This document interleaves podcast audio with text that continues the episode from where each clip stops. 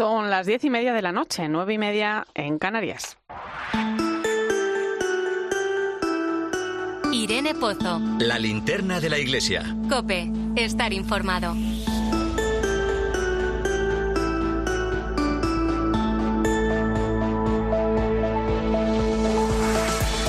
¿Qué tal? Muy buenas noches. Iniciamos la cuaresma, lo hacíamos el pasado miércoles de ceniza, un bonito día que también coincidía con San Valentín, una fecha que nos guste más o menos, bueno, pues nos lleva también ¿no? a celebrar el amor. Vivimos 40 días de preparación a la Pascua, 40 días de oración, ayuno, limosna.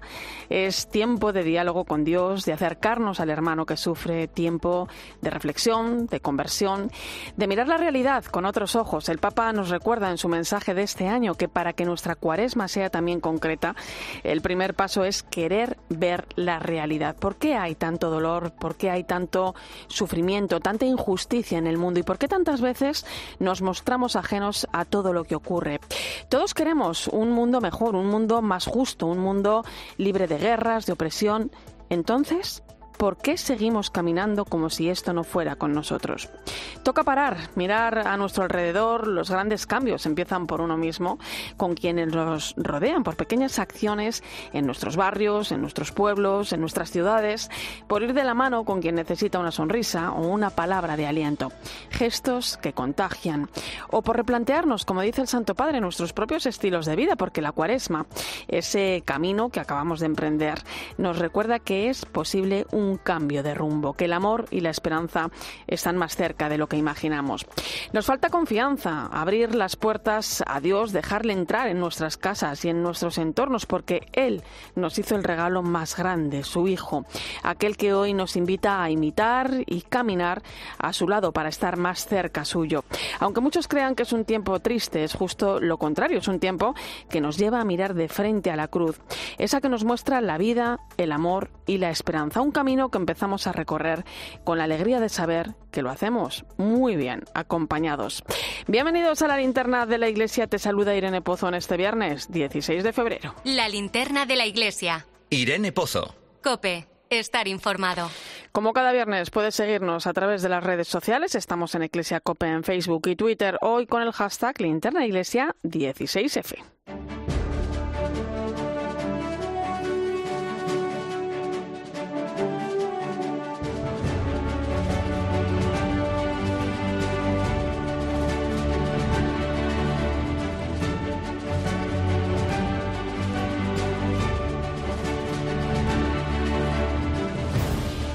Repasamos hasta ahora la actualidad de la Iglesia que nos deja la semana. Esta tarde ha arrancado el encuentro de laicos sobre el primer anuncio en la Fundación Pablo VI de Madrid. Lo ha hecho con un acto inaugural en el que han participado el nuncio apostólico en España, Bernardito Auza, y el presidente de la Conferencia Episcopal Española, el cardenal Juan José Omeya. A nosotros nos pide sembrar.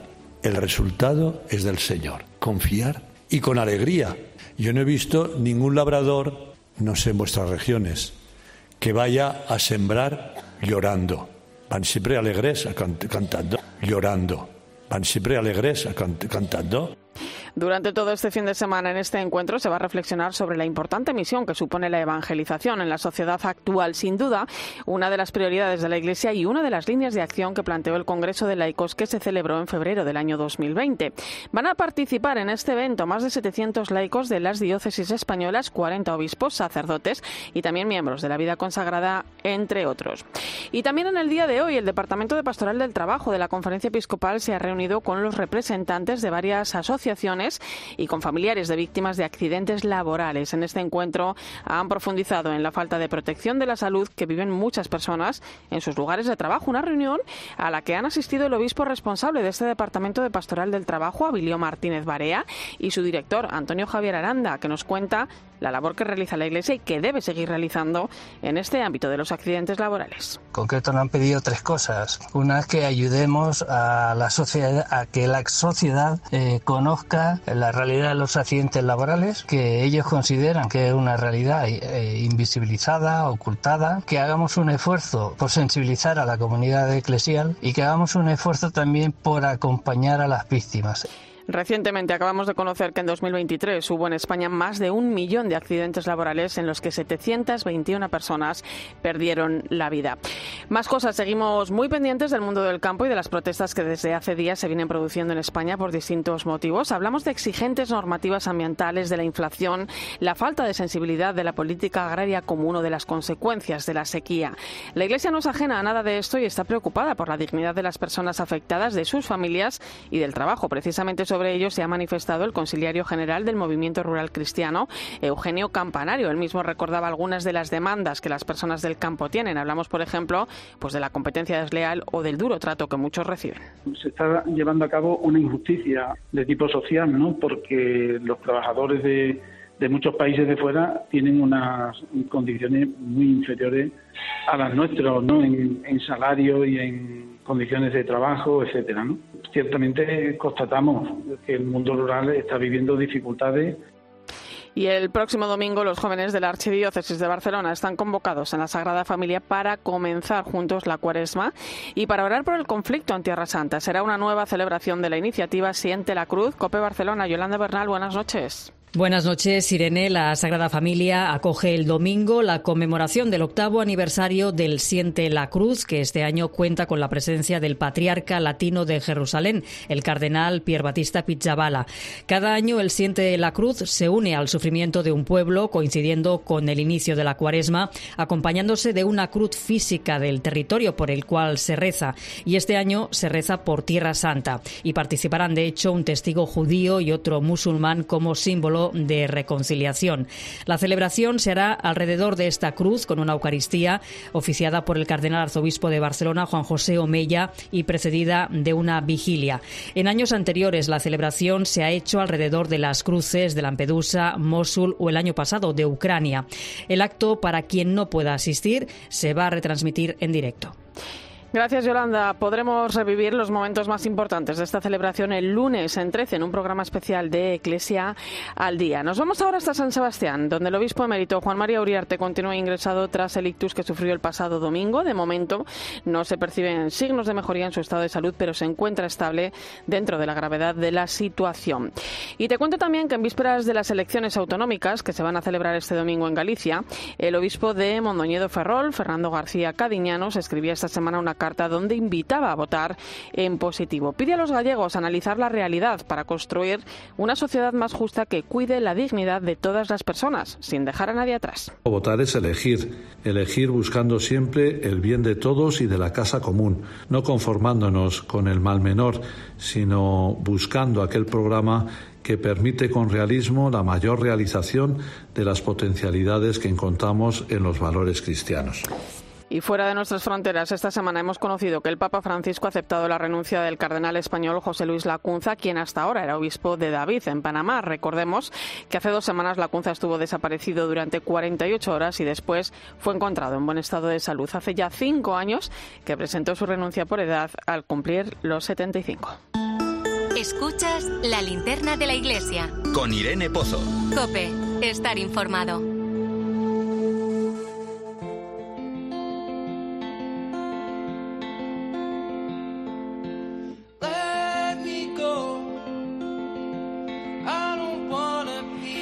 Ana Grau tiene 26 años y es de Puigcerdá, de Girona. De pequeña, todos sus compañeros de clase estaban apuntados a la asignatura de religión. Todos salvo ella, que estudiaba ética e historia de las religiones. Nadie en su familia era cristiano, ni mucho menos eran practicantes.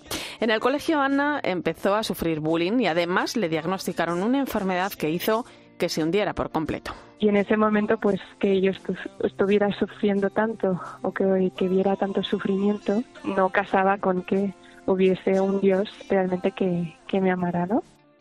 En este tiempo, Ana empezó a hacerse muchas preguntas sobre su vida. Sentía un gran vacío en su interior que tenía que llenar de alguna manera. Un día, y casi por casualidad, conoció a un chico creyente al que le planteó todas sus dudas. Ana le dijo que no creía en nada, pero casi sin quererlo, su interior le llevaba a buscar más y más. Y aunque estaba bastante convencida de lo que pensaba yo, cada vez que esta persona me explicaba lo que pensaba o, lo que le habían enseñado y lo que decía la, iglesia, para mí tenía un sentido. Un grupo de amigos invitó a Ana a que conociera la Delegación de Juventud de Barcelona y lo que encontró allí hizo que cambiara por completo. Conoció a jóvenes como ella que se hacían sus mismas preguntas, pero que eran inmensamente felices. Esa alegría hizo que Ana se contagiara. También mantuvo muchas conversaciones, largas conversaciones con el obispo Tony Badel, que en paz descanse, y finalmente Ana se decidió quería bautizarse. En la vigilia pascual de 2019, Ana fue bautizada, hizo la comunión y se confirmó. Ahora nos cuenta que su familia sigue muy sorprendida por su decisión, pero que su vida ha cambiado eso, sobre todo yo creo que es que me ven feliz y que ven que, que sí que he cambiado, evidentemente, pues en este aspecto soy más feliz, tengo más esperanza, veo las cosas de distinta manera, también me han dicho que les quiero mejor, que quiero a mis hermanos mejor bueno, fue el boca a boca y también la realidad que encontró cuando se acercó a la iglesia, a esa delegación de juventud, a esos jóvenes, lo que hizo que Ana decidiera acercarse a la fe. Una experiencia de primer anuncio que nos muestra cómo Dios es capaz de colarse por cualquier rendija, aunque muchas veces somos nosotros los que damos la espalda a la fe. Vivimos en una sociedad compleja donde la misión que tenemos como cristianos de evangelizar se convierte en todo un desafío. Hoy ha arrancado en Madrid el encuentro de laicos sobre primer anuncio que se va a celebrar durante todo el fin de semana y que tratará de analizar lo que hemos recorrido, el momento que vivimos y plantear también los retos que debemos afrontar a futuro. Luis Manuel Romero es el director de la Comisión para los Laicos, Familia y Vida de la Conferencia Episcopal que está al frente de este encuentro. Muy buenas noches, Luisma. Buenas noches, Irene. Eh, ¿Por dónde empezamos? ¿Qué entendemos por ese primer anuncio del que tanto hablamos en los últimos años? Bueno, pues cuando hablamos de primer anuncio no nos estamos refiriendo tanto a un primer anuncio de modo cronológico, sino más bien porque es lo nuclear y lo esencial cuando uno se encuentra con otra persona y le quiere hablar de Jesucristo. Y lo tiene que hacer principalmente eh, de corazón a corazón, de una forma muy sencilla, transmitiéndole que Jesucristo nos ama, que ha dado la vida por nosotros y que quiere que seamos felices. Y no mucho más, porque eso ya correspondería a otro momento. Fíjate, justo un 16 de febrero, un día como hoy, ¿no? pero de hace cuatro años, concluía el Congreso de Laicos eh, con unas líneas de acción concretas. ¿no? La primera, pues ese primer anuncio ¿no? que nos ha traído hasta este momento. ¿no? Además, eh, bueno, por medio también un proceso sinodal ¿no? que ha venido a reforzar lo que por aquel entonces ya, ya se estaba planteando. ¿no? Eh, Luisma, ¿cómo llega hasta nuestros días aquel despertar del laicado? Pues es verdad que providencialmente el Congreso de Laico finalizó un 16 de febrero y se inicia cuatro años más tarde, un 16 de febrero, este encuentro de primer anuncio que solo se comprende a la luz de ese Congreso de Laicos, donde surgieron dos claves de trabajo fundamentales, sinodalidad y discernimiento, y cuatro ejes eh, que son esenciales para la vida de la Iglesia. Primer anuncio, acompañamiento, proceso formativo y presencia en la vida pública durante este tiempo y a la luz del Congreso de Laico, que creo de verdad que sirvió para dinamizar el laicado en España, hemos ido implicándonos en el proceso sinodal y después en estos dos últimos cursos reflexionando en torno al primer anuncio.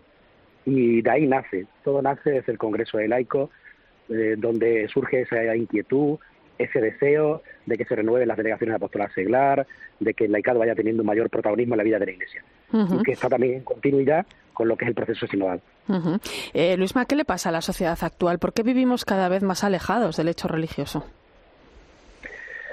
Bueno, en líneas generales yo creo que en la sociedad actual eh, hay tantas palabras, tantas voces, tantos mensajes que nos llegan que a veces mm, no llega con la suficiente fuerza el mensaje del Evangelio.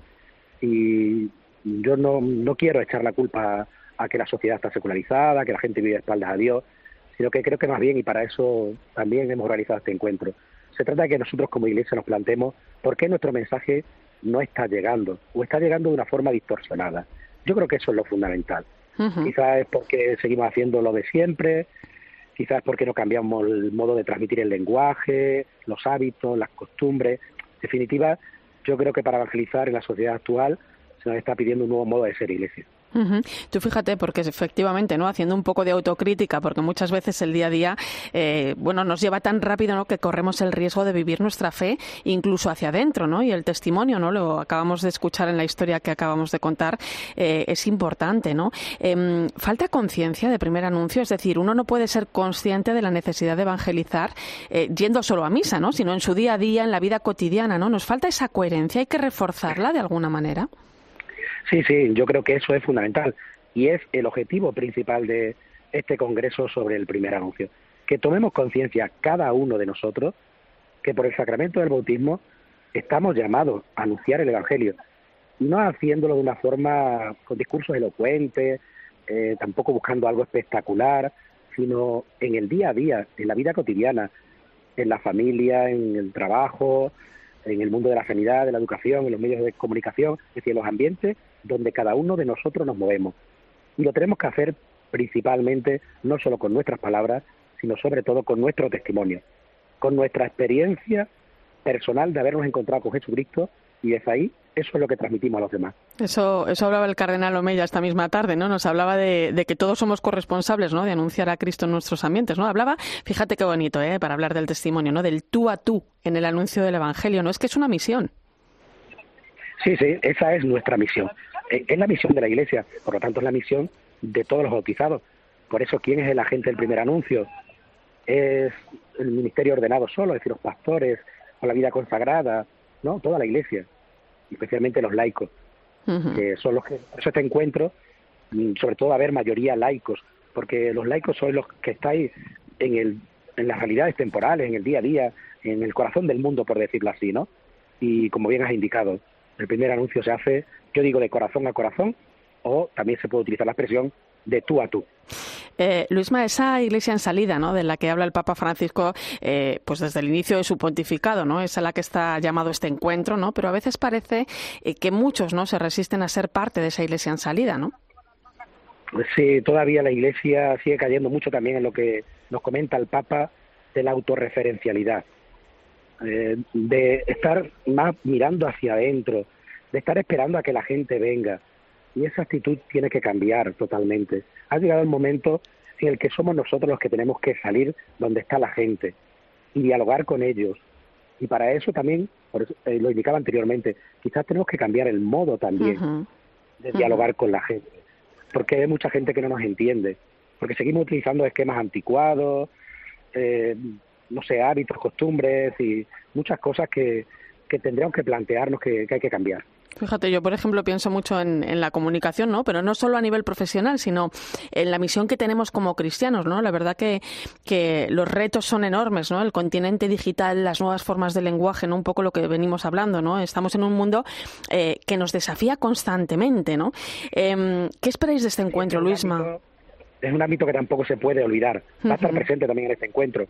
Cómo hacer primer anuncio en el continente digital, en el informe de síntesis de la primera sesión del sínodo, hay un capítulo, el 17 en concreto, que habla también de la importancia de evangelizar en las redes sociales, en lo que llamamos eso, el continente digital, sobre todo para llegar a los jóvenes, que nos cuesta muchísimo, y a los alejados. Y ahí están, precisamente.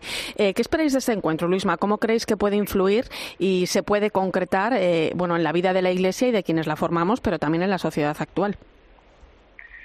Bueno, pues yo creo que, sobre todo se trata de que los que somos iglesia, como decía anteriormente, salgamos mm, con, el fuego de Cristo en el corazón y salgamos con la ilusión, con, con, las ganas, con el entusiasmo, con la alegría de descubrir que nuestra misión es anunciar el Evangelio de Jesucristo.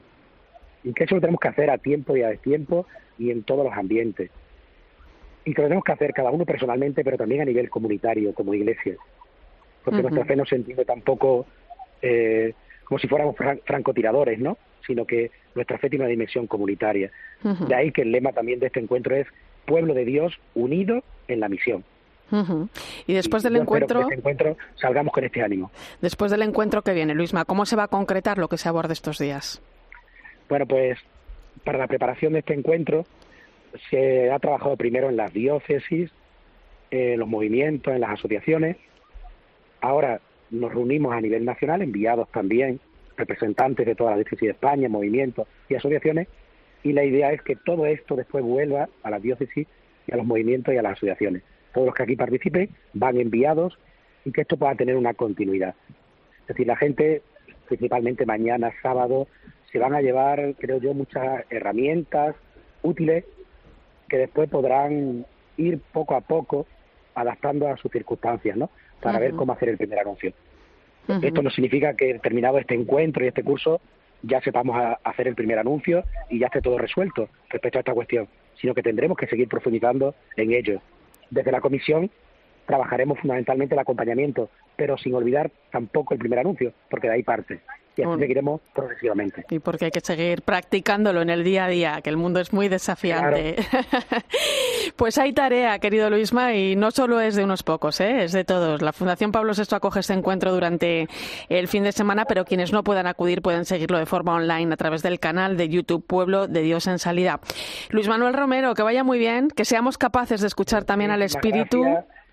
Que de eso... gracias, gracias a ti, a vosotros, a los medios porque sois agentes de primer anuncio, no lo olvidéis. Hombre. Y este programa está siendo primer anuncio también para toda la gente que os escucha.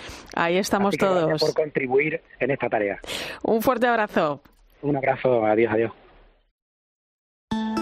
Escuchas la linterna de la iglesia. Con Irene Pozo. Cope, estar informado.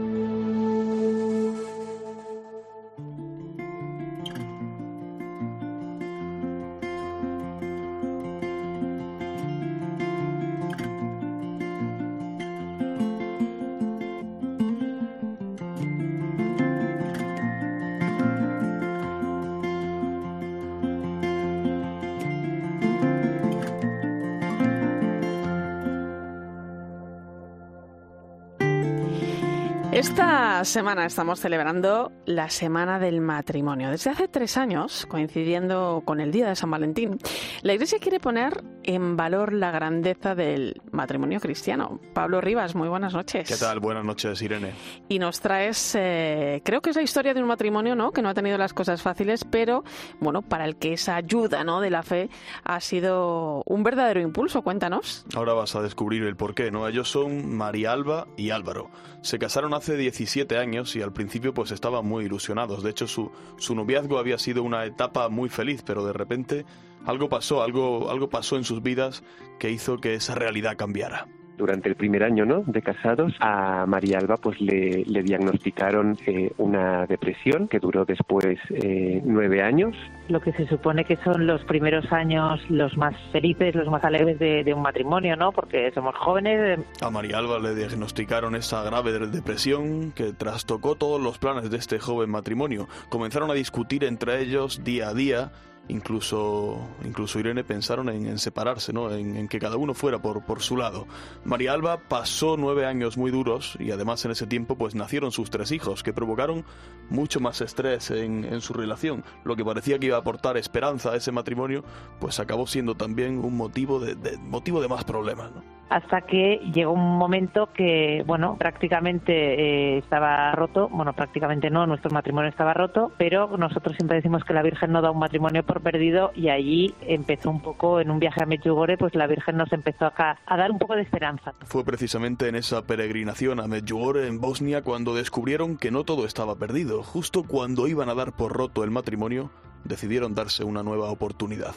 Cuando volvieron a España, sin embargo, después de ese viaje, pues tenían miedo de que su relación se volviera a romper, y unos amigos los invitaron a participar en un retiro espiritual para parejas.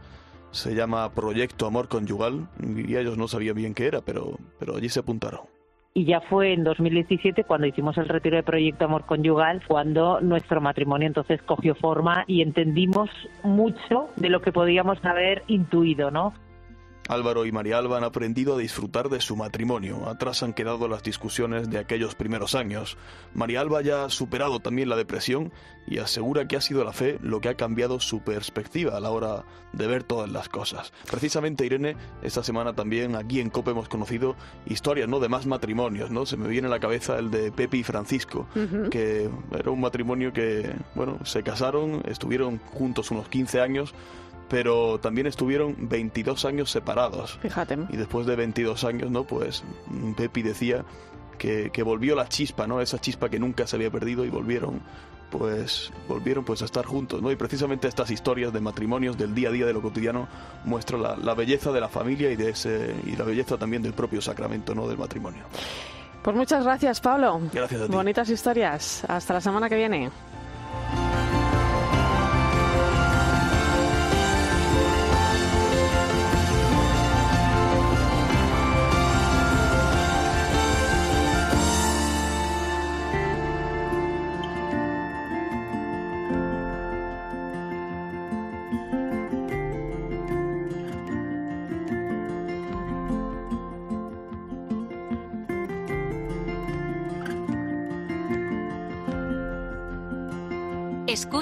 La linterna de la iglesia. Con Irene Pozo.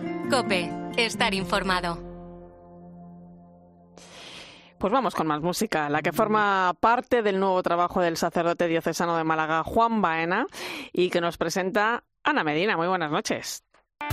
Buenas noches, compañeros. Se reconoce influenciado por Jorge Drexler o el Canca. En sus auriculares puede sonar rock, flamenco, funk o música religiosa. Juan Baena es párroco de Santa Teresa, en la Cala de Mijas, en la costa malagueña. Se educó en los salesianos y descubrió muy joven su vocación de servir a Dios como sacerdote. En su historia de fe siempre ha estado presente la música. Dentro de, ese, de esa inquietud que nacía de manera natural por, mm, pues bueno, por plasmar lo que vivía en canciones, va asomando entre todo ello una lo que yo creo que es una llamada también del Señor, ¿no? Un, eh, a, a, bueno a, a, poner ahí los dones al, al servicio, ¿no? y, y, ya pues si eso a otra persona le ayuda o le acerca al Señor, pues ahí es donde ya uno ve cerrado el círculo, ¿no? Cuando el día amanece antes que yo y el trabajo me pesa en la agenda. Su primer trabajo, un EP titulado Tanto bien recibido, le valió ya el reconocimiento como artista revelación en los últimos Espera que entrega la Conferencia Episcopal Española. Ahora viene con tu luz en mi noche, su primer LP. El disco cuenta con 10 temas y ya puede escucharse en todas las plataformas musicales como Spotify y YouTube. Ha sido producido con la colaboración de Anadie, Ana García, en la producción y grabado en Kiara Records. Necesito parar, necesito saber que nadie puede separar de la vida. Este disco es verdad que, que, tiene mucha más variedad en quizás en la temática de las canciones y, y yo creo que, que, si algo tiene en común ¿no? es que, que nacen un poco de esa experiencia cotidiana eh, iluminada por la fe. Pronto habrá también edición en formato CD con ilustraciones del propio autor y cuya venta irá destinada a Caritas. Cuando llega la noche y la soledad vuelve a hacer su entrada en escena cuando busco el abrigo de mi sofá. En unos minutos llegamos a las 11, las 10 en Canarias. El Papa Francisco nos invitaba este pasado miércoles de ceniza a volver a lo esencial, al corazón y a la verdad, decía, ¿no? Bonitas palabras en el inicio de Cuaresma que enseguida vamos a recordar. Nos espera también un regalo precioso para vivir este tiempo. Enseguida te lo cuento. Antes recuerda que estamos en Iglesia Cope en Facebook y Twitter, hoy con el hashtag Linterna Iglesia 16F. Necesito saber que nadie puede separar de la vida, la cara y la cruz, de la rosa, la flor y la espina, de este día, la noche y la luz. Sigue a Irene Pozo en Twitter en arroba eclesiacope, en nuestro muro de Facebook, eclesiacope y en cope.es. España es el segundo país europeo en tasas de abandono escolar. Y lo que te suelen decir es que están desmotivados con lo que va a ser su futuro. Oye, que nos tiene que hacer el, la, el receta Paufili, a mí se me va el, el este. Sí. sí, sí, hoy os voy a enseñar a hacer fiambre de pavo asado, que es muy fácil porque normalmente... En COPE de 10 de la mañana a 2 de la tarde, los sábados y domingos, el mejor entretenimiento lo encuentras en fin de semana, con Cristina López Slichting. Escuchas la linterna de la iglesia. Y recuerda, la mejor experiencia y el mejor sonido solo los encuentras en cope.es y en la aplicación móvil. Descárgatela.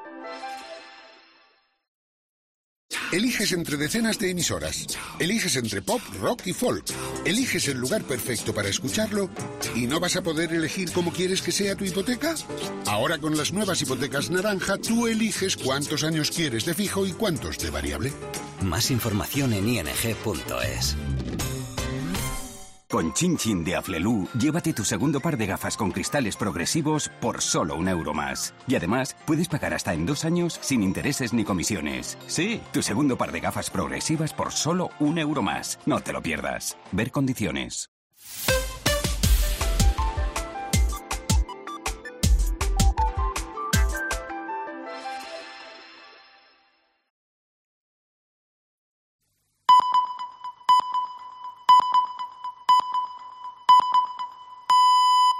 Once de la noche, 10 en Canarias.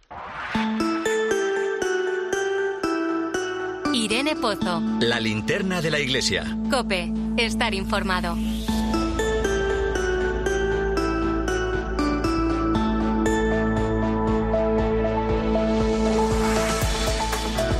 Esta hora ponemos el foco de la linterna de la Iglesia en el Vaticano con nuestra corresponsal Eva Fernández. Muy buenas noches. Muy buenas noches, Irene. Eva, este pasado miércoles de ceniza comenzaba la cuaresma. El Papa mm, lo hacía desde la Basílica de Santa Sabina, eh, 40 días hasta el Jueves Santo para reflexionar, ¿no? Como dijo eh, el Papa sobre la importancia de volver al corazón, pero mirando siempre a Jesús. Sí, fue una homilía eh, que es muy aconsejable tener presente durante las próximas semanas porque nos ayuda a centrar lo esencial de la cuaresma. El Papa nos invitaba a dejar atrás esa armadura que cubre el corazón, que lo camufla con la máscara de las apariencias que nos deja vacíos y que nos impide reconocer que estamos modelados por el amor de Dios, que se concreta en amar a quienes tenemos a nuestro lado, viviendo la compasión y ejercitando la misericordia. Explicaba el Papa que la limosna, la oración y el ayuno no pueden eh, reducirse a prácticas exteriores, sino que son caminos que nos reconducen al corazón, a lo esencial de, la vida cristiana.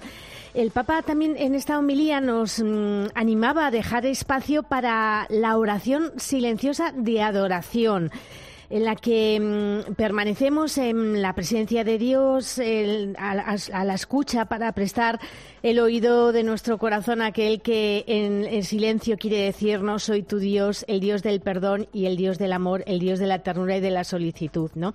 Es una homilía que además Irene el Papa concluyó con una oración en voz alta. La verdad es que prácticamente toda la homilía era como si el Papa Francisco estuviera haciendo um, oración personal, ¿no? Pero, um, pero concluía um, diciendo, mirando al, al Señor, mirando a la cruz, deja que mi amor llegue a los rincones más escondidos de tu corazón y te revele tu propia belleza. El Señor nos llama.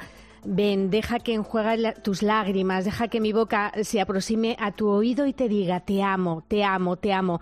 Y finalizó Irene lanzando una pregunta que podemos eh, preguntarnos todos, ¿no? ¿Creemos que el Señor nos ama, que el Señor me ama?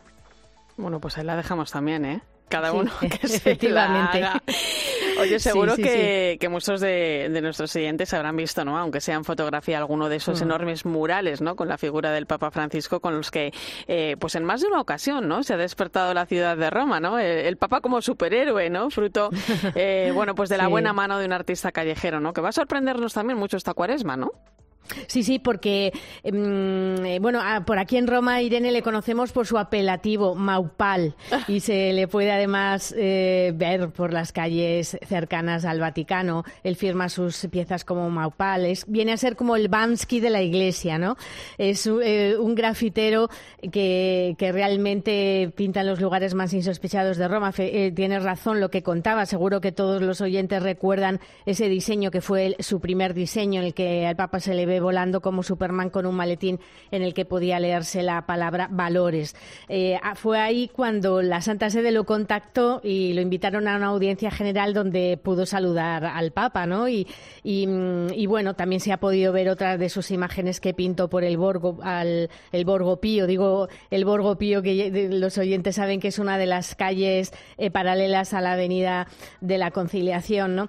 Pues ahí el Papa se le muestra sosteniendo un salvavidas con una cuerda de desde una ventana, ¿no? Y, ahora, pues, ¿qué ha ocurrido? Que el Vaticano ha decidido contratar al Bansky eh, y, le, mm, eh, y, le, y, le, ha contratado para que ilustre el mensaje del Papa Francisco para la cuaresma de, este año con sus dibujos. El primero es precioso porque mm, representa al Papa eh, cargando una carretilla con un fardo en el que pone fe, pero por un camino lleno de dificultades, lleno de, clavos. Y entonces lo que, mm, lo que él quiere Maupal es em, que a través de sus dibujos se puedan entender los mensajes del Papa, incluso que los más pequeños de las familias lo puedan comprender y así vamos a ir eh, conociendo el mensaje de la cuaresma del Papa para este año cada semana a través de uno de los dibujos de Maupal.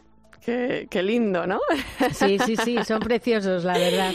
Oye, tenemos confirmado un nuevo viaje del Papa, ¿eh? A sus 87 años le vamos a ver esta primavera en Venecia. Sí, sí, y, fíjate que va a ser de hecho la tercera ciudad italiana que visitará este año mm, y que esté confirmada, porque sabemos que va a ir a Verona eh, el 18 de mayo, irá a Trieste el 7 de julio y efectivamente estará en Venecia el 28 de abril. Em, es, cierto que es un viaje que confirma que, realmente está dispuesto a seguir haciendo las maletas eh, de los viajes internacionales. Sabemos únicamente que, que en 2024 irá a Bélgica. Eh, eh, porque lo ha confirmado él mismo, aunque no está confirmado oficialmente, igual que no está confirmado ese largo viaje a Indonesia, Timor Oriental y quizás, quién sabe, a su tierra natal, Argentina. Pero mm, a, Venecia lo que va es a apoyar con su presencia por primera vez el pabellón que tendrá la Santa Sede en la que posiblemente es la exposición de arte contemporáneo más famosa del mundo, que es la Bienal de Venecia, ¿no? Sabemos que el pabellón va a estar dedicado a los derechos humanos, concretamente a las personas que son marginadas, y aunque el programa oficial no se ha confirmado, em, sí que también sabemos que se acercará a una cárcel de mujeres y que se encontrará con los fieles del Patriarcado de Venecia. O sea que, ya de momento el Papa eh, tiene tres ciudades italianas a las que visita visitará en 2024. Bueno, él hace las maletas y tú también. así sí. es que, Por supuesto. allí te veremos también. Muchísimas gracias, compañera. Un fuerte abrazo y buen fin de semana. Un fuerte abrazo para todos. Gracias. Escuchas la linterna de la iglesia. Con Irene Pozo. Cope, estar informado. 11 y 6 minutos de la noche, 16 minutos en Canarias. Entramos en tiempo de tertulia hoy con el análisis del rector de la Universidad Eclesiástica San Damaso, Javier Prades. Muy buenas noches. Buenas noches. Y el director de la revista Vida Nueva, José Beltrán, bienvenido. Muy buenas noches. Bueno, pues seguimos contemplando día a día los horrores de la guerra. No hay semana en la que el Papa no se acuerde de Palestina, Israel o de Ucrania, ¿no? Que parece que ha pasado a engrosar, ¿no? La lista de los conflictos olvidados, ¿no? Ahora que, que acaba de arrancar el tiempo de Cuaresma, ¿no? Donde los cristianos nos preparamos para vivir la Semana Santa, bueno, pues es inevitable, ¿no? Mirar a, Tierra Santa, ¿no? Aquellos lugares donde Jesús vivió su pasión aquellos días, ¿no? Una tierra, eh, bueno, pues que vive de cerca el conflicto entre Israel y Hamas, más de cuatro meses de una guerra que está considerada como una de las más mortíferas del siglo XXI. Esta semana, el cardenal Pietro Parolin, el secretario de Estado Vaticano, comentaba la situación en Gaza, ¿no? Pedía encontrar soluciones a lo que estaba pasando, reiteraba, ¿no? Lo dicho de, desde que estallara el conflicto, o sea, condena clara y sin reservas de cualquier tipo de antisemitismo, ¿no? Y afirmaba también que los 30.000 palestinos muertos indicaban una respuesta por parte de Israel desproporcionada. Unas declaraciones, eh, bueno, pues que han causado cierto malestar en este país, una situación sin duda complicada, ¿no? Como tantas veces ha dicho el Papa en la guerra, no hay vencedores, ¿no? Es una derrota de la humanidad, ¿no? Cuesta, cuesta entender todo esto, ¿verdad? Cuesta ahora porque es que cuesta desde hace más de 100 años. este conflicto es un conflicto de los más difíciles de, resolver a corto plazo por, por, la, por la historia dificilísima que tiene. Ahora, estando un poco a, la, a, los episodios más recientes, creo que la claridad y la firmeza y la contundencia con la que se ha condenado y se debe condenar la agresión terrorista de Hamas a Israel y el causar más de mil víctimas de personas absolutamente inocentes, cosa que se ha hecho y que se debe reiterar y si volviera a suceder hay que hacer lo mismo no eh, exime de poder hacer también una valoración de la forma de intervención del Estado, del ejército de Israel en la franja de Gaza, que es una situación muy especial, porque propiamente hablando no es una guerra entre estados. ¿Qué es? ¿Es una operación antiterrorista? ¿Es cuál es el objetivo final de esta intervención militar?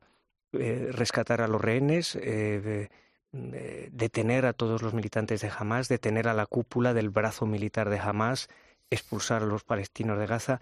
Quiero decir, en función de cuál es el objetivo final, también se podrá entender la proporción. Sin duda, por el número de víctimas que se establezca, hay ya un principio de proporción, que es un principio de doctrina social de la Iglesia de siempre y que cualquiera que tenga raíces bíblicas sabe muy bien también a qué otro principio religioso se podría uno remitir para saber que no se debe procurar más daño del que uno ha recibido. Yo creo que esto es complejísimo, no es fácil, pero con la misma claridad con la que hay que denunciar la violencia injustificada que, que ha recibido muchísimos ciudadanos del Estado de Israel, no podemos dejar de tener en cuenta a, la población civil palestina que hay en Gaza. No sé, yo creo que en primer lugar, ¿no? Se, siempre se busca convertir a la Santa Sede en un actor político más, es decir, y, que actúe como un Estado más, ¿no? Y que se ponga de un lado del otro, ¿no? Y la apuesta de, la Santa Sede siempre ha sido y será la de la paz, aun con la conciencia clara de que eso implica llevarte las bofetadas de un lado y de otro, que es lo que está pasando. Es decir, en ningún momento no la, el, eh, el Vaticano ha cambiado su postura o su mirada sobre el conflicto en, en, Tierra Santa, ¿no? y así lo lleva defendiendo desde hace décadas, que es la misma postura y la misma propuesta de solución de dos estados que viene haciendo la ONU, ¿no? En estos últimos días vemos incluso cómo se ataca no solo con este eh, este comentario concreto de, de, Parolín desde Israel, sino en distintos foros y espacios al Papa Francisco como si hubiese tenido una ocurrencia a la hora de posicionarse ante todo lo que, lo que está es sucediendo. Una cosa que viene proponiendo desde hace mucho tiempo. Sí, sí, que no viene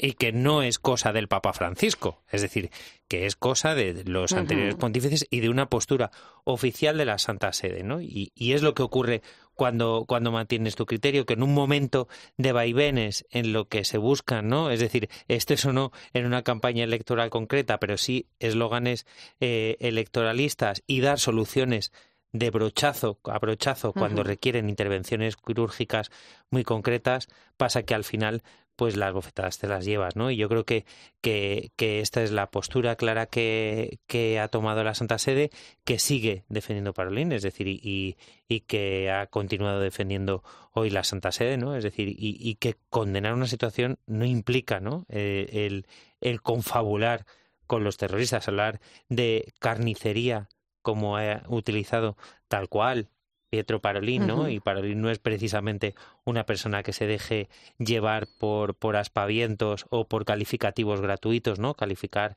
de carnicería lo que está sucediendo ahora mismo en Palestina no implica ni mucho menos que te hayas convertido en socio o en aliado de Hamas. Tú fíjate, porque hace unas semanas, ¿no? Eh, el Papa Francisco concedió una entrevista al diario La Estampa, ¿no? Eh, donde, bueno, pues mostraba, ¿no? Una vez más su preocupación por el conflicto en Oriente Medio y hablaba de los acuerdos de Oslo en, en 1993, ¿no? Donde Israel y Palestina pues trataron de poner fin a un conflicto que venía de lejos con esa creación, ¿no? De los dos estados independientes, eh, que es lo que, bueno, pues lo que vuelve a ponerse sobre la mesa estos días, ¿no? Una solución que desde hace años, como venimos diciendo, el Vaticano ve factible para poner fin, bueno, pues a tanto odio, a tanta violencia, ¿no? Aunque como comentaba Javier, pues esto no es un conflicto, ¿no? Entre dos estados, ¿no? Eh, pero bueno, sin ir también más lejos, eh, por ahí pasaba también la presidenta, la propuesta del presidente de los Estados Unidos, de Joe Biden, que lanzaba esta, esta semana y que el primer ministro israelí eh, precisamente hoy salía publicado que ha rechazado, ¿no? Es decir, una vez más es una posibilidad que se aleja, ¿no? De, ese acuerdo de paz, ¿no? ¿Cómo lo veis? Porque tampoco está bien visto por todo el mundo, ¿eh? Es que no es la primera vez, o sea, los acuerdos de Oslo del 93 eh, eran una solución, no era perfecta, había aspectos del conflicto que es muy complicado, que no se, estaban, no se habían podido resolver bien, pero para hacernos una idea del, del impacto que esto tiene hoy, ¿quién rechaza los acuerdos de Oslo? Desde el, en, el, en, el, en el Estado de Israel, Benjamín Netanyahu. Y en, y en el mundo palestino jamás.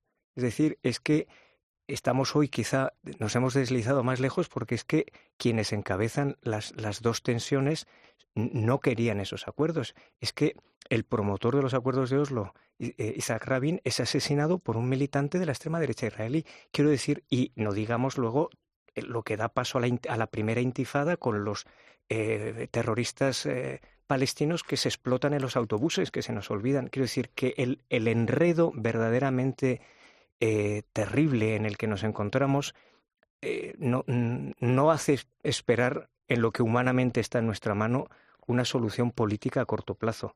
Pero cuanto mejor seamos todos conscientes, digamos, de que eh, estas limitaciones solo se pueden afrontar en un horizonte internacional más amplio, que es lo que pide la Santa Sede, en sintonía con Naciones Unidas y con las grandes instancias internacionales. Y ojo, el otro dato que no hemos mencionado, los llamados acuerdos de Abraham. El mundo árabe, por lo menos el chiita, está moviendo, estaba moviéndose respecto de Israel eh, de un modo que esta, eh, este conflicto que lanza Hamas ha parado, pero, pero es algo que se abre. En fin, esto es interminable. Es complicado, ¿eh? Que sí, y que más allá de la de legítima defensa, es decir, nosotros nunca podemos estar del lado de la violencia.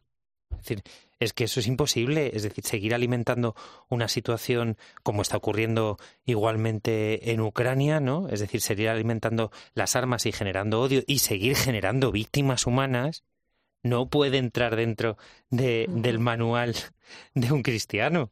Es decir, y eso le toca ser voz de anuncio y de denuncia a la Santa Sede. Es decir, una cosa es propuestas de soluciones, eh, eh, plantear una hoja de ruta más o menos viable, ¿no? El, el evitar, ¿no? Que, que cualquier terrorista o cualquiera que atente con la vida del otro, poder frenarle, pero eso no justifica que todo valga. Y yo creo que, que ese es precisamente un principio tan básico que lamentablemente está dejando de serlo. Bueno, decía yo antes que, es inevitable no mirar en estas fechas a Tierra Santa que tan cerca vive, mm, bueno, pues esta guerra, ¿no? Que parece lejos de solucionarse, ¿no? Y que en Semana Santa es una tierra que se convierte en un lugar de, peregrinaje, ¿no? De cientos de miles de cristianos, ¿no? Eh, bueno, veremos cómo afecta, ¿no? La falta de peregrinos después de haber pasado por ello eh, también en Navidad, ¿no? Ahora Semana Santa, probablemente sin haberse recuperado eh, incluso de las consecuencias de la pandemia, ¿eh? Pues eh, ahí queda de nuevo también, siempre en segundo plano, el, destino doliente y sufriente de, la minoría cristiana en Palestina, la mayoría de ellos eh, árabes palestinos, los cristianos, también hay algunos provenientes de o ciudadanos del Estado de Israel o de origen de otro tipo de proveniencias en, ahora mismo en, Oriente Medio, pero no solo por pensar en ellos y en su sufrimiento específico dentro de ese gran marco del dolor que está viviendo la Tierra Santa, pero también son una voz distinta y una voz de esperanza. A mí me impresionó hace ya unas semanas aquella intervención del cardenal Pizzaballa que decía nuestra posición, lo decía en italiano muy bonito, non è di equidistanza ma di equivicinanza, no de equidistancia sino de equicercanía. Nosotros nos sentimos cerca, compartimos el dolor de los ciudadanos de Israel sufriendo las amenazas de la violencia y de la guerra y nos sentimos cercanos de los ciudadanos de palestinos de Gaza y de, y de Cisjordania que sufren también. Y él decía, eso no es una neutralidad séptica ni un ponernos por encima de las partes, sino elegir una posición humanamente imposible, pero cristianamente inconfundible. Y oiga, que, y que el Papa Francisco, si se posiciona ante ese tema, no lo hace únicamente desde un análisis de laboratorio, desde su despacho, desde Santa Marta, sino que lo hace desde el contacto directo con la realidad. ¿eh? Y eso pasa por ese compromiso directo que ha adquirido eh, Jorge Mario Bergoglio de llamar todos los días al párroco de Gaza para conocer de primera mano lo que se está sufriendo. Es decir, que si en un momento determinado la Santa Sede habla de carnicería, es porque lo está tocando con el dolor que están viviendo esos sacerdotes religiosos y esos pocos cristianos que están allí y esos no cristianos que se están que están siendo siendo acompañados por, por la Iglesia en los templos que todavía quedan de pie. Es decir, que, que creo que es de reconocer que un líder global como el Papa Francisco se preocupe de, un rebaño tan pequeño en lo cotidiano, amén, de todo lo que hace desde las cuatro y media, cinco de la mañana que se levanta hasta hasta las nueve de la noche que, que, va a descansar. Bueno, y vemos también ¿eh? la relación que mantiene con el cardenal Pizzabala, que, también juega un papel importante ¿eh? la Iglesia allí.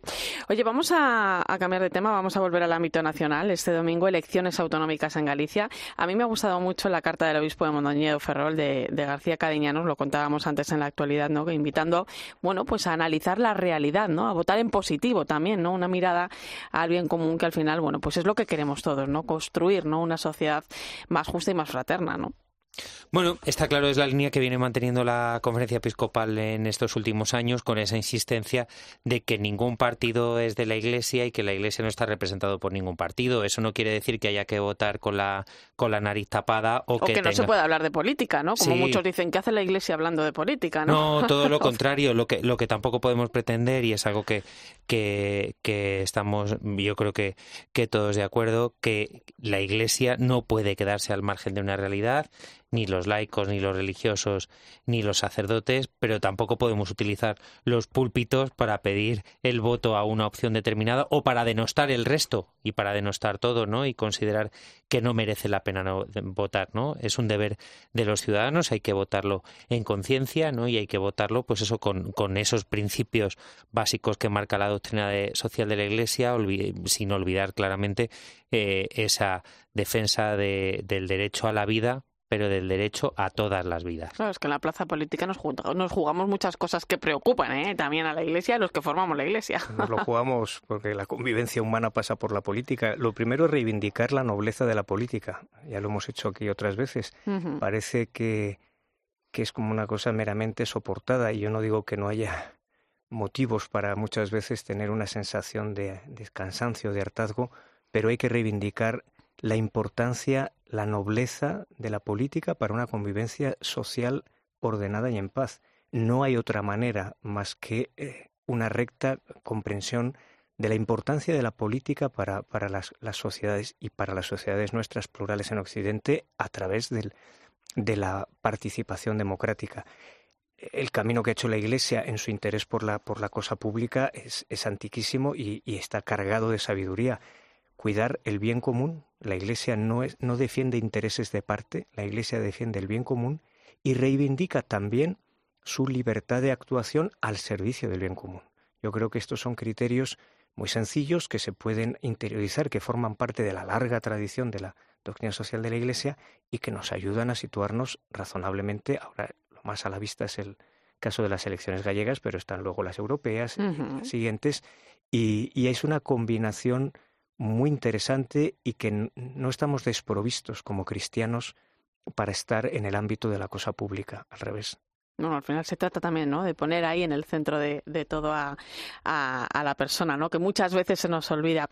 Eh, una última cosa. Hablábamos antes de ese encuentro de laicos sobre el primer anuncio que se está celebrando el fin de semana. O sea, evangelizar, ¿no? A la sociedad actual, una sociedad eh, compleja que vive, eh, bueno, pues ajena al hecho religioso, ¿no? Vive de espaldas a Dios, lo hemos dicho muchas veces, ¿no? Y eso, bueno, pues es misión de todo cristiano, ¿no? ¿Cómo veis esta realidad en el momento actual? Yo creo que lo primero que tenemos que caer en la cuenta es que este primer anuncio se dirige a una realidad muy variada. O sea, eh, tenemos interlocutores muy distintos en una sociedad tan cambiante y tan diversa como la sociedad española, y esa es la primera, digamos, eh, toma de conciencia que cualquiera de nosotros, no porque es experto en nada, sino porque está dentro de esta sociedad, se dirige al mismo tiempo a destinatarios muy diferentes. A partir de esto, yo creo que es, eh, en este ámbito del primer anuncio es donde quizás se ve más eh, la famosa afirmación de Aparecida y de Francisco sobre el cambio de época. O sea, eh, lo que no podemos es seguir pensando que aplicando procedimientos de una sociedad que nos precedió vamos a obtener los resultados cuando ya el interlocutor no es este. Y es donde me parece más urgente el, el, poner en juego un no sé cómo decir, un, un, encuentro mano a mano, de primera mano, a todos los niveles. No nos podemos esconder detrás de estructuras o de procedimientos meramente institucionales porque en estos tiempos, por la importancia que tiene la persona, también cada uno de nosotros como persona está en primera línea. Aquí no hay los expertos y los que van en el, en el coche de atrás, ¿eh? aquí vamos todos en primera. Bueno, yo partiendo de algo muy concreto, ¿no? Es decir, eh, de que ese primer anuncio pasa por, por el encuentro personal con Cristo, ¿no? Es decir, a mí lo que me preocupa después del primer anuncio es la mañana siguiente. ¿no? Es decir, eh, el que utilicemos determinados métodos basados en la efervescencia emocional que puedan generar caídas de caballo o conversiones eh, espectaculares y que al día siguiente no sepamos acompañarlos y convertir eso en un itinerario o que podamos generar iglesias paralelas. ¿no? Creo que, que tenemos que hacer un, un trabajo eh, a la hora de hablar de verdaderos procesos y de verdadero acompañamiento, porque si nos responsabilizamos y tenemos esa valentía ¿no? de, de intentar llegar a alguien que ha sufrido una situación complicada, sea a los 30, a los 40, a los 50 y le vamos a tender una mano salvadora, ojo si eso luego nos ha acompañado un discernimiento y ojo si no estamos formados para acompañar esos procesos porque podemos acabar eh, dando soluciones espiritualoides o totemizadas cuando a lo mejor esa persona lo que necesita y no y sin el a lo mejor cuando esa persona con todas las heridas de su vida que viene cargadas, necesita no solo un acompañamiento espiritual, sino, a buen seguro, un acompañamiento psicológico y un acompañamiento comunitario. Es decir, que, que ojo y cuidado si confundimos ese primer anuncio con la tentación de hacer eh, de ofrecer soluciones mesiánicas. Y creo que ahí nos jugamos mucho y somos muy responsables de aquellos heridos a los que acompañamos en un primer momento. Un último apunte, Javier. O sea, yo creo que es el tiempo, el tiempo de la persona, el de la persona como en su presencia individual y persona en, comunidad asociado. Porque nos ponemos en juego cada uno de nosotros, ¿no? tirando un poco del hilo de lo que decía ahora José, y porque el destinatario es un ser humano en la integridad y la complejidad de sus dimensiones. Y por lo tanto, la evangelización que abre como esta primera brecha acompaña la totalidad de la persona a lo largo de toda la vida. Bueno, pues ahí dejamos esto también, ¿eh? para que lo tengan en cuenta en ese encuentro de laicos que se está celebrando este fin de semana y que te iremos contando. Muchísimas gracias, Javier Prades. Buenas noches. José Beltrán, hasta pronto. Un placer. También a ti por acompañarnos esta noche en la linterna de la iglesia. Te quedas ahora con el partidazo de Cope y Joseba Larrañaga.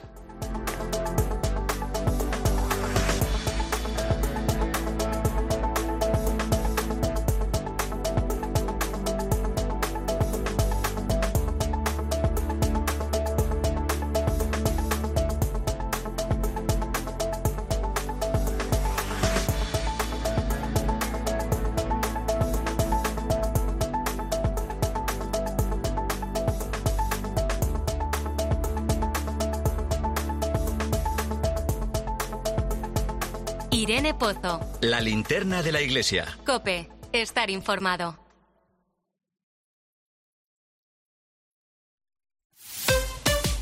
Escuchas Cope. Y recuerda, la mejor experiencia y el mejor sonido solo los encuentras en cope.es y en la aplicación móvil. Descárgatela.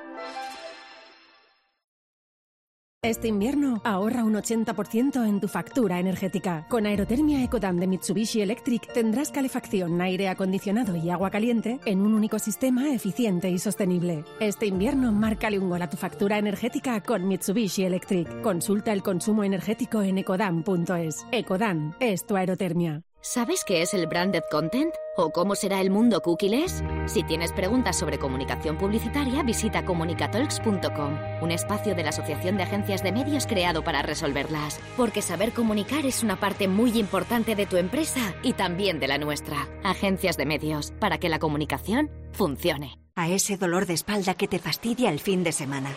¿Y a ese dolor de cabeza que pone a prueba tu paciencia? Ni agua. Ibudol es el primer ibuprofeno bebible en formato stick pack para aliviar el dolor rápidamente, con agradable sabor y sin necesidad de agua. Al dolor, ni agua. Ibudol tenía que ser de Kern Pharma. Lea las instrucciones de este medicamento y consulte al farmacéutico. 29. Tus nuevas gafas graduadas de Sol Optical. Estrena gafas por solo 29 euros. Infórmate en soloptical.com. Si para ti un paquete no es una caja, sino una persona, entonces te interesa el seguro de moto de línea directa, con el que además de ahorrarte una pasta, tendrás cobertura de equipación técnica para casco, guantes y cazadora. Cámbiate y te bajamos el precio de tu seguro de moto sí o sí. Ven directo a lineadirecta.com o llama al 917-700-700. El valor de ser directo. Consulta condiciones.